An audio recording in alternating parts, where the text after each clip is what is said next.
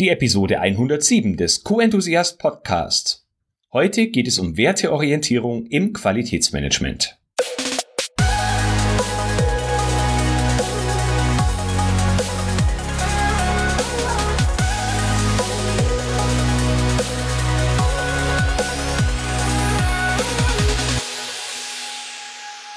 Ein enthusiastisches Hallo und willkommen zu einer neuen Podcast-Episode. Ich bin Florian Frankl und ich freue mich, dass du auch diese Woche wieder mit dabei bist. Ich bin der Meinung, gutes und modernes Qualitätsmanagement, das Zukunft hat, fußt auf zwei Standbeine. Um das erste Standbein ging es in Episode 106, nämlich die Digitalisierung in Form der künstlichen Intelligenz. Und diese Woche geht es um das zweite Standbein, nämlich die Werteorientierung. Alles, was wir mit unseren Qualitätstätigkeiten erreichen wollen, nämlich Produkte und Dienstleistungen höherer Qualität, tun wir für Menschen, denn wenn es keine Menschen gäbe, dann bräuchten wir auch kein Qualitätsmanagement, denn dann würde alles durch die Natur geregelt werden.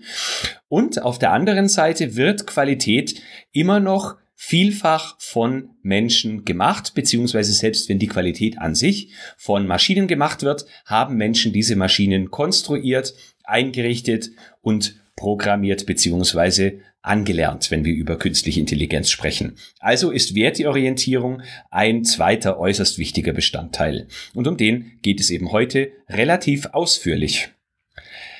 Starten wir damit, welche Bedeutung Werte haben, also welche Bedeutung Werteorientierung aus meiner Sicht hat.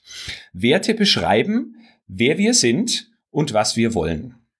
Unsere Handlung wird von Motiven bestimmt. Kennt man vielleicht aus der äh, Kriminalistik. Äh, was war das Motiv des Täters? Also was hat ihn zu seiner Handlung bewogen? Und genauso ist es in unseren allen Handlungen dahinter stehen Motive. Und in der Psychologie sagt man, dass Motive für Handlungen Resultate aus Erwartungen und Werten sind.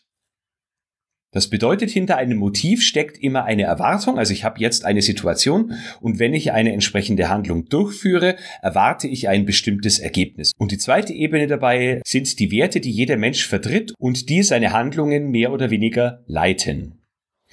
Jetzt gibt es zu berücksichtigen, dass jeder Mensch unterschiedliche Wertesysteme in sich trägt oder Wertekonstrukte, Korsette, wie auch immer du es nennen möchtest. Äh, in unserem Privatleben haben wir ein anderes Wertesystem als im Berufsleben, zum Beispiel auch unserer beruflichen, aufgrund unserer beruflichen Profession. Richter beispielsweise haben per se eine bestimmte Orientierung oder eine, eine Orientierung zu bestimmten Werten zusätzlich zu ihren äh, sehr individuellen Werten. Und dann gibt es noch unterschiedliche Rollen. Zum Beispiel als Führungskraft, äh, dann führe ich Mitarbeiter, habe dabei andere Rollen inne, also vertrete andere Werte, als zum Beispiel gegenüber der äh, des Management-Teams, meinem Chef oder vielleicht sogar noch weiter in die Hierarchie oben. Oder wenn wir ins Privatleben gehen wollen, dann haben Eltern eine andere Rolle und vertreten dort andere Werte, als wenn sie sich zum Beispiel in ihrem ähm, in ihrem Freundeskreis bewegen. Somit ist es also eine sehr vielschichtige und unterschiedliche Sache.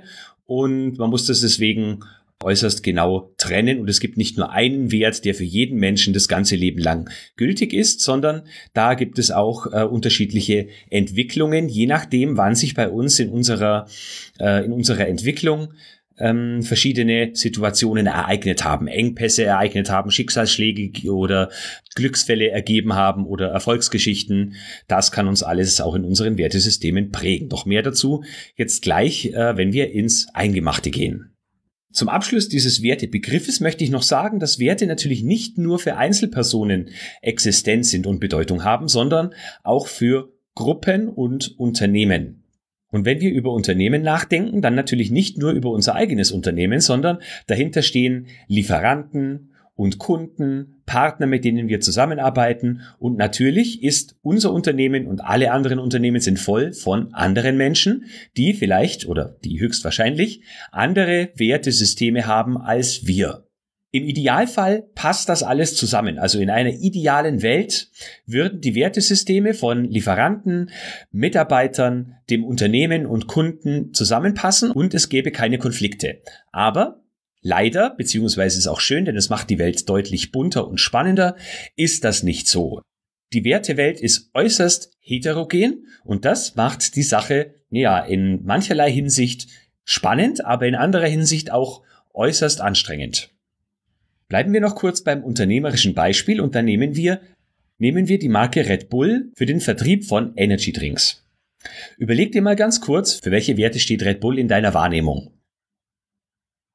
Mir fällt als allererstes Freiheit ein. Wenn man auf die Seite redbull.com geht, dann sieht man als erstes auch nicht Bilder von Produkten, also Energy Drinks in unterschiedlichen Geschmacksrichtungen, sondern man sieht Events, unterschiedliche Sportarten, Athleten, die diese Sportarten repräsentieren. Und das Ganze ist unter dem großen Begriff Lifestyle aufgezogen. Und erst in einer der Unterseiten sieht man dann die unterschiedlichen Produkte, im Kern Energy Drinks mit dem Slogan belebt Geist und Körper. Unterschiedlichste Geschmacksrichtungen und eine zuckerfreie Variante. Was vielleicht jetzt nicht unbedingt zu diesem Image der Freiheit und des äh, individuellen Lifestyles passt, wäre ein Wert, der Nachhaltigkeit bedeutet. Natürlich kann zum individuellen Lifestyle auch Nachhaltigkeit äh, teilweise gehören, aber ich könnte mir zum Beispiel jetzt nicht vorstellen, dass Red Bull besonders erfolgreich ist, seiner Marke noch nachhaltige Produkte äh, hinzuzufügen oder eine Bio-Range oder sowas. Das passt irgendwie von den Werten her nicht zu den Kunden und es passt natürlich auch nicht zu den Mitarbeitern, die sich in diesem Unternehmen versammelt haben und die das Unternehmen so erfolgreich gemacht haben. Soweit ein kleines Praxisbeispiel aus der Unternehmenswelt. Jetzt gehen wir in die Welt der individuellen Werte und tauchen da ein bisschen weiter ein. Dabei möchte ich jetzt darauf zu sprechen kommen, welche Vorteile es für dich hat, wenn du dich mit Wertesystemen auseinandersetzt. Der erste und wichtigste Wert ist, du kannst zu einer gewissen Selbsterkenntnis gelangen. Mir selber ist es genauso gegangen, indem ich nämlich über einen Selbsttest herausgefunden habe, welches meine handlungsleitenden Werte sind, bin ich zu der Erkenntnis gekommen, warum ich teilweise deutlich andere Meinungen und Handlungsweisen vertrete und verfolge als die meisten anderen Qualitätsmanagerinnen und Qualitätsmanager. Das ist mir da zum allerersten Mal ganz deutlich bewusst geworden und da gehe ich nachher auch noch etwas deutlicher drauf ein. Ein zweiter wichtiger Vorteil ist, dass du andere Menschen einschätzen und ihre Handlungen erkennen und die Motive für ihre Handlungen besser erkennen kannst. Vielleicht ist es dir auch schon einmal passiert, dass jemand etwas getan oder entschieden hat, mit dem du nicht einverstanden bist. Und ganz oft hat das ja, auf der einen Seite natürlich eventuell mit der Hierarchie und mit der Rolle dieser Person zu tun, aber ganz oft hängt es auch mit den Werten dieser Person zusammen. Das ist also eine sehr spannende Erkenntnis, wenn du das mal beobachtest. Und ich zeige dir nachher, wie du das relativ einfach äh, beobachten kannst. Und das dritte ist, du kannst es aktiv nutzen. Und zwar kannst du deine Ansprache bezogen auf die Werte der einzelnen Personen anpassen. Also wenn du zum Beispiel weißt, dass eine Person von ihren Werten her sehr analytisch geprägt ist und äh, zum Beispiel auf eine strikte Einhaltung von Vorgaben, ähm, ja sagen wir mal, besteht, dann weißt du, dass du dieser Person nicht mit Freiheit, Individualität und Kreativ kommen, äh, Kreativität kommen solltest, wenn du dein Ziel erreichen möchtest. Geht zum Beispiel für Verhandlungen oder Gehaltsgespräche oder für ein Kundenaudit, wenn man zum Beispiel weiß, welches Wertesystem der Auditor oder die Firma, die dahinter steht, vertritt, dann kannst du deine Kommunikation entsprechend darauf ausrichten. Und damit meine ich ausdrücklich nicht negative Manipulation, sondern ich meine, dass du deine wichtigen und richtigen Botschaften so verpackst, dass sie bei dem Gegenüber zu 100 Prozent ankommen. Wir schauen uns jetzt unterschiedliche Wertesysteme an. Ich habe drei unterschiedliche Modelle herausgesucht und zuallererst ist mir wichtig zu betonen, dass es bei dem Thema Werte weder gut noch schlecht gibt. Werte sind per se neutral. Es ist nur die Frage, wie passt das Ganze zu dir? Wie passen die Werte deines Umfeldes zu deinem Wertesystem und welche Handlungen leitest du daraus ab? Also letztendlich kannst du dann Handlungen, die aus deinen Werten resultieren, äh, als negativ oder positiv ähm, betrachten, aber Werte an sich sind neutral. Das erste Wertemodell, über das ich mit dir sprechen möchte, ist das sogenannte Insights-Modell. Ich fange bewusst mit diesem Modell an. Es gibt noch viele weitere, über die wir heute nicht sprechen werden, aber ich fange bewusst mit diesem an, denn es ist aus meiner Sicht das äh, simpelste, das mir bisher untergekommen ist. Dieses Modell wurde von der Firma Discovery entwickelt und es arbeitet im Grunde mit vier unterschiedlichen Farben, nämlich blau, rot, gelb und grün. Diese Werte, äh, diese Farben werden uns nachher noch bei den anderen Wertesystemen begegnen. Äh, diese Modelle arbeiten nämlich mit ähnlichen Farbschemata.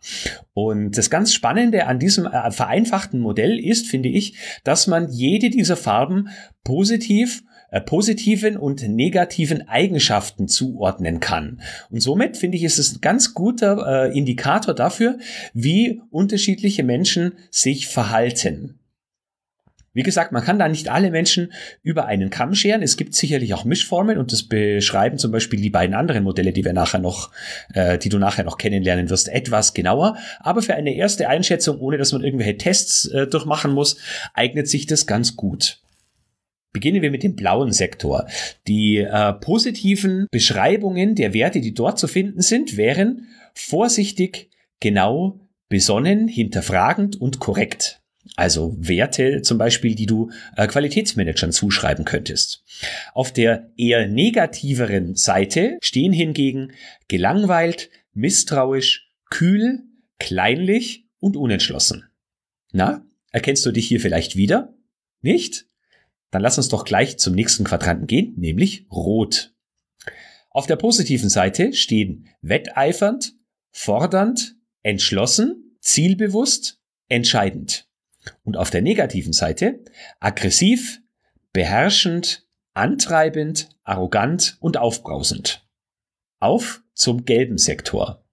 Auf der positiven Seite stehen umgänglich, schwungvoll, gerade heraus, enthusiastisch, überzeugend. Und vielleicht ist es für dich keine Überraschung, ich habe sehr hohe Anteile im gelben Sektor. Doch auch hier gibt es eine negative Seite, in der ich mich natürlich selbst nicht wiederkenne, Zwinker, aber du mich vielleicht schon. Und diese äh, fünf Beispiele hier wären erregbar, hektisch, leichtsinnig, taktlos und unüberlegt. Ja, also in den Werten oder in den Begriffen unüberlegt und hektisch sehe ich mich schon auch leichtsinnig. Ich probiere ganz gerne mal was aus, äh, glaube ausreichend darüber hin, äh, nachgedacht zu haben, aber schon äh, kurz nach der Entscheidung stelle ich fest, dass ich vielleicht doch lieber noch etwas genauer hätte drüber nachdenken müssen. Ähm, auch eine gewisse Sprunghaftigkeit kann ich mein eigen nennen. Äh, doch es soll hier nicht nur um mich gehen und deswegen gehen wir jetzt zum vierten Quadranten und das ist grün. Auf der positiven Seite steht achtsam, aufmunternd, mitfühlend, geduldig und gelassen. Und auf der negativen Seite steht stur, nachtragend, leichtfertig, zurückgezogen und hartnäckig. Grafiken und Links zu all den Wertesystemen, über die wir heute sprechen, findest du natürlich in den Show Notes auf der Startseite im Suchfeld die Episodennummer 107 eingeben. Denn wenn du dir die anderen beiden Modelle angehört hast, dann wird es wahrscheinlich schon sehr viel an Input. Aber dieses äh, Insights-Modell von der Firma Discovery finde ich sehr gut für eine grobe Einschätzung, die man auch schon nach äh, einem Termin mit einer Person, die man vorher noch nicht gekannt hat, treffen kann, ähm, ohne dass man irgendwelche tiefgreifenden Tests äh, nutzen muss. Und was sagt dir dieses Modell? Äh, es könnte dir zum Beispiel sagen, wenn zwei Personen äh, in unterschiedlichen Farben unterwegs sind von ihren Werten her, dann kann das ein, eine Begründung dafür sein, warum diese Personen vielleicht nicht besonders gut miteinander harmonieren oder Konflikte haben. Oder wenn du eine Person, einer Person begegnest, die du relativ schnell einem ja, roten Sektor zuordnen würdest, zum Beispiel einem äh, Vertriebler, der dir nur irgendwas andrehen möchte, auf wie um jeden Preis dich als Kunden gewinnen will, ähm, ja, dann kannst du zum Beispiel dieses Wertesystem in ihm erkennen und ja, das möglicherweise für dich schon so ein Stück weit abhaken und sagen, ja klar, typischer Verkäufer, der macht nur seinen Job, äh, das ist sein Wertesystem, der kann eigentlich gar nicht anders aus seiner Haut. Äh, und dann kannst du vielleicht etwas besser mit dieser Situation umgehen und empfindest sie nicht per se als störend, weil es eben deinem Wertesystem eventuell nicht entspricht. Das zweite Wertesystem, über das ich jetzt mit dir sprechen möchte, heißt 16 Personalities, also 16 Persönlichkeiten. Und das Spannende an diesem Wertesystem ist, im Kern greift es auch auf vier Farben zurück, nämlich die Analysten, die in diesem Bereich rot dargestellt sind, die Diplomaten, die grün dargestellt sind, die Wachen, die blau dargestellt sind und die Forscher, die gelb dargestellt sind. Wenn wir jetzt zum Beispiel uns mal den gelben Sektor anschauen, äh, dann waren da im Insights Discovery Modell so Werte wie Umgänglichkeit, schwungvoll, gerade heraus, enthusiastisch und überzeugend. Äh, und bei dem 16 Personalities Modells, äh, Modell sind da die Forscher beheimatet. Passt irgendwie, oder? Also die nutzen ähnliche, äh, ähnliche Muster, wobei das 16 Personalities Modell ja die vierfache Komplexität hat, indem es eben auch diese Randbereiche, in dem sich die unterschiedlichen Werte überschneiden, berücksichtigt. Und hier eine ganz kurze Info zu mir. Ich gehöre zu dem, äh, zu der Persönlichkeit der Exekutiven, die den Wachen zugeordnet werden. Und unter den Exekutiven steht hier als äh, Erklärung, das seien exzellente Verwalter unübertroffen darin, Dinge und Menschen zu organisieren. Auf der Seite 16personalities.com ist es super grafisch aufbereitet. Ähm, da gibt es auch jeweils prominente oder fiktive Persönlichkeiten, die man diesen Charakteren zuordnen kann. Und bei mir, also bei den Exekutiven, wäre das zum Beispiel Boromir vom Herrn der Ringe, Frank Sinatra und John D. Rockefeller. Dieses 16 Personalities Modell eignet sich wunderbar für, ein, äh, für eine Selbsteinschätzung. Also ich kann dich nur dazu ermuntern, mach mal diesen Persönlichkeitstest unter 16personalities.com slash de für Deutschland. Ansonsten kannst du auch den englischen Test machen. Äh, und du kriegst eine relativ detaillierte Auswertung. Und der Test nimmt für sich in Anspruch, dass einige Menschen, die den gemacht haben, gesagt haben, es sei fast schon erschreckend, wie gut es auf sie zuträfe.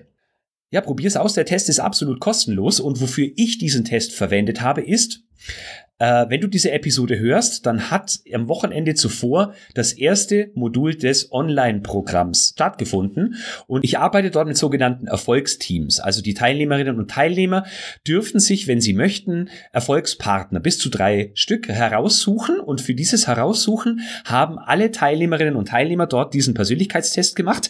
Wir haben die einzelnen Charaktere veröffentlicht und äh, es sollten sich jeweils gleiche Charaktere, denn dort kommt es am wenigsten zu Konflikten, die arbeiten am besten zusammen, äh, eben mit den gleichen Charakteren und wenn das nicht geht, zumindest mit den gleichen Farben zusammentun. Funktioniert wunderbar. Und äh, ja, lade dich, wie gesagt, dazu ein, mach diesen Test. Ich habe nichts mit dieser Firma zu tun, kriege auch kein Geld dafür, wenn du diesen Test machst, aber ich fand es ganz erhellend, was da für Informationen dabei herauskommen. Diese Methode eignet sich nicht wirklich gut äh, für das Assessment von anderen Menschen, denn du kannst ja nicht irgendwen, den du einschätzen möchtest, diesen ähm, Test schicken, vielleicht deinem Partner, deiner Partnerin, ähm, aber du kannst ja nicht irgendwelchen Kollegen diesen Test schicken und sagen, ich möchte mal gerne ein bisschen mehr über dich wissen, äh, komm, füll den doch mal bitte aus. Da empfehle ich dann lieber, schau dir die einzelnen Werte beim Insights-Modell an und schätze die Leute da ganz grob ein.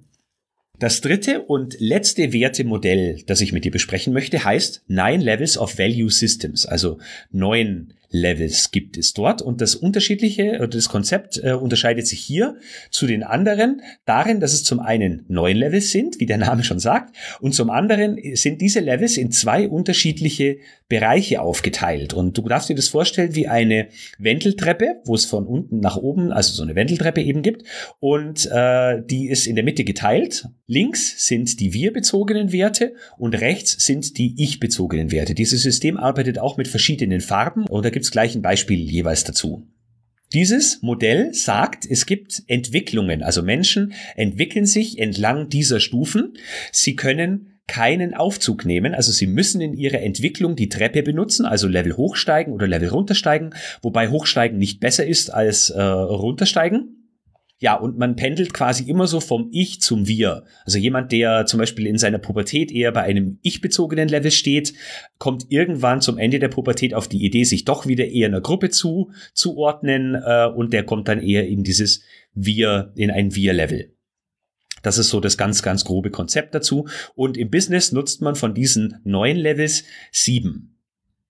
Als ich mich zum ersten Mal mit diesem Konzept beschäftigt und ein entsprechendes Buch gelesen habe, kam ich zum ersten Mal auf diesen Unterschied in den Werten zwischen mir und vielen anderen Qualitätsmanagern. Während nämlich nach diesem Konzept äh, viele qualitätsbezogene Werte Regeln und Qualität und Standard und Stabilität im blauen Sektor liegen, habe ich eben auch damals schon, als ich zum ersten Mal mich damit beschäftigt habe, habe ich viele gelbe Anteile gehabt. Natürlich auch ein bisschen blau. Man muss immer sagen, jeder Mensch ist eine Mischung aus verschiedenen Werten. Aber der handlungsleitende Sektor war bei mir eindeutig gelb. Und das war für mich dann so ein bisschen ein Konflikt auch zu äh, ja dem generellen Qualitätsverständnis, Qualitätsberatern und ja vielen anderen ähm, Sichtweisen zum Thema Qualität oder auch die Auf Aufmachung, was Qualität bedeutet. Also womit ich zum Beispiel gar nichts anfangen kann, ist, wenn jemand im ersten Satz sagt, du musst das machen, weil A, rechtliche Vorgabe oder B, Kundenvorgabe oder C, was, was auch immer äh, mit Vorgaben. Also da, damit arbeite ich nicht gern, sondern für mich steht als erstes, welchen Wert hat das, was ich umsetzen soll. Ähm, denn auch hinter einer Vorgabe steht ein gewisser Wert. Und den versuche ich dann eben zu ergründen und somit auch anderen Menschen zu erklären. Damit du ein wenig besser verstehen kannst, was es mit diesen Nine oder besser gesagt Seven Levels für, das, für den Business-Kontext auf sich hat, nehmen wir als Beispiel den Straßenverkehr. Das erste Level, das hier von Bedeutung ist, ist das rote Level. Ein Mensch, der äh, das rote Level als handlungsleitendes Level und entsprechende Werte wie zum Beispiel Aggression äh, ja verinnerlicht hat, der möchte im Straßenverkehr um jeden Preis gewinnen. Der fährt so schnell es sein Auto hergibt. Dabei ist es ihm relativ egal, was er für ein Auto fährt. Das ist vielleicht so der typische Rowdy-Fahranfänger oder Fahranfängerin. Äh, möchte der Schnellste sein. Ist total gestresst, wenn irgendwie vor ihm ein LKW reinschert und äh, ihn total ausbremst. Fährt rücksichtslos. Und für ihn sind die anderen nur Hindernisse. Der nimmt die gar nicht als Individuen, als gleichrangige Verkehrsteilnehmer wahr. Also klar, ein ich-bezogener Level. Das nächste Level wäre blau. Im blauen Level beginnen die Menschen Regeln zu entwickeln beziehungsweise sich relativ strikt an diese Regeln zu halten. Und im Straßenverkehr würde das bedeuten, dass sich solche Personen, die als handlungsleitendes Level blau haben, die halten sich sehr strikt an die Geschwindigkeitsbegrenzung, fahren im Zweifel sogar eher 5 oder 10 kmh zu wenig, weil eigentlich ist so schnell fahren, wie auf dem Schild steht, ja auch schon eine Überschreitung. Und ganz wichtig an diesem blauen Level ist, diese Menschen sind der Meinung, dass auch andere Menschen sich an die Regeln halten müssen. Also sie nehmen das nicht nur für sich selbst in Anspruch, sondern auch alle anderen müssen sich daran halten. Also ein klares wir-bezogenes Level. Das nächste ist Orange.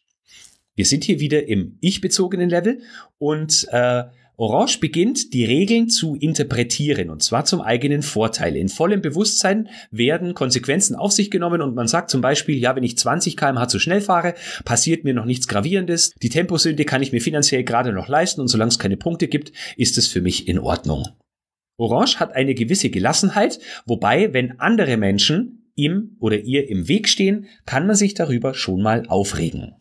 Hier sind auch Dinge wichtig wie Prestige, also ein äh, Mensch, der ein Orange, der im, der sich stark im orangenen Level bewegt, legt sehr viel Wert auf ein Auto, das prestigeträchtig ist, auf das, das, dass es gepflegt ist und dass es was hermacht. Eindruck gegenüber anderen schinden. Das nächste Level ist wieder ein wir-bezogenes und zwar grün. Grün steht total auf Harmonie und Toleranz. Grün möchte keine Aufregung, regt sich also auch nicht über andere Verkehrsteilnehmerinnen und Verkehrsteilnehmer auf, lässt im Zweifel anderen sogar eher den Vorzug, also gibt ihnen zum Beispiel die Vorfahrt, obwohl sie bei rechts vor links eigentlich die Vorfahrt hätten, möchte keine Konflikte im Straßenverkehr haben, zieht also im Zweifel lieber selbst den kürzeren, bevor es zu irgendwelchen Reibereien kommt oder zu Stinkefingern oder sonstigen Dingen im Straßenverkehr. Stell dir mal vor, Vier Grüne treffen sich an einer nicht geregelten Kreuzung. Es bedeutet also, dass sich alle, wenn sie gleichzeitig zu der Kreuzung gekommen sind, sich per Handzeichen Zeichen einigen müssten, wer denn jetzt als erstes fährt.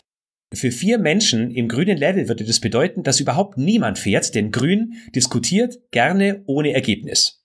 Man möchte ja niemanden vor den Kopf stoßen und deswegen fährt in letzter Konsequenz niemand. Das vorletzte Level ist wieder ein ich-bezogenes Level und zwar ist das Gelb. Das gelbe Level ist das erste Level, das erkennt, warum andere Menschen sich so verhalten, wie sie sich verhalten und es auch tolerieren kann. Gelb hinterfragt sehr gerne. Also zum Beispiel, wenn ein gelber Verkehrsteilnehmer sieht, dass ein LKW vor ihm rauszieht, dann wird er vielleicht so Gedanken haben wie, äh, ja, der könnte ja eventuell Lebensmittel geladen haben und äh, es könnte zu Verzögerungen und Geldeinbußen kommen, wenn er sein Ziel nicht rechtzeitig erreicht.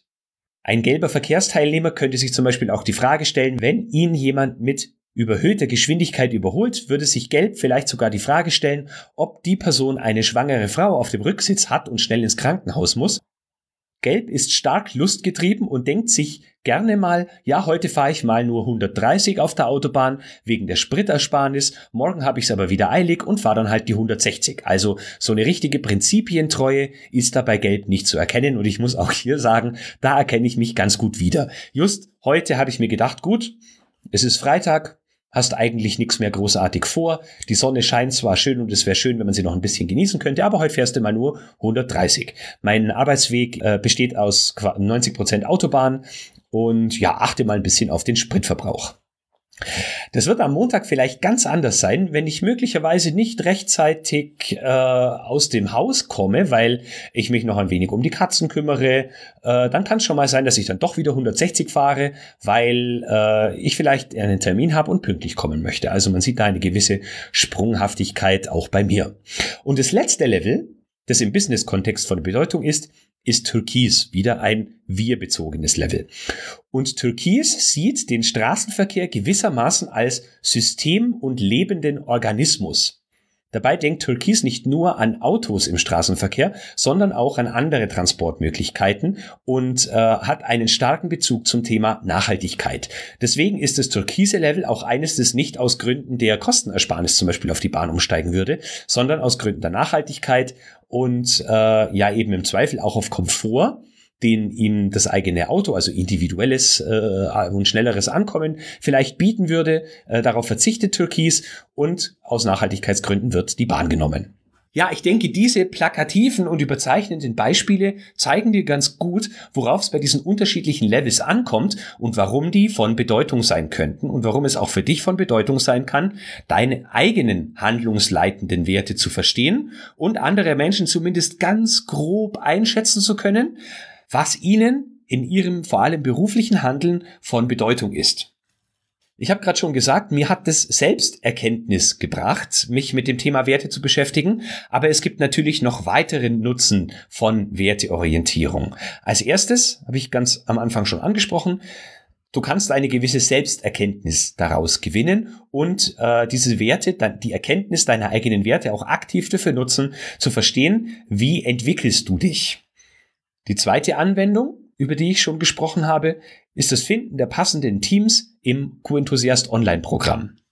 Eine dritte Anwendung wäre die Teamentwicklung. Auch das habe ich schon aktiv betrieben. Wir haben das Nine Levels of Value Systems für unser Qualitätsteam genutzt, haben uns also angeschaut für die drei Abteilungen QM, QS und Labor, welche unterschiedlichen handlungsleitenden Werte vorliegen, wo liegen Unterschiede, die vielleicht zu Konflikten äh, oder Kommunikationsproblemen führen und wo liegen die Gemeinsamkeiten. Wir waren zum Beispiel in der Lage, dass wir die Gemeinsamkeiten unterstreichen. Also wir haben sehr schnell gesehen, wo unsere Gemeinsamkeiten liegen und äh, herausgearbeitet, wie wir sie betonen und wie wir das Konfliktpotenzial durch unterschiedliche Werte minimieren beziehungsweise die unterschiedlichen Werte nutzen. Also jeder Wert, der sich von anderen Werten unterscheidet, ist wertvoll. Also im wahrsten Sinne des Wortes wertvoll, weil dieser Wert und diese Person damit bringt Würze ins Team und äh, ja kann eine andere Art der Leistung oder eine andere Art der Sicht ins Team bringen als alle anderen.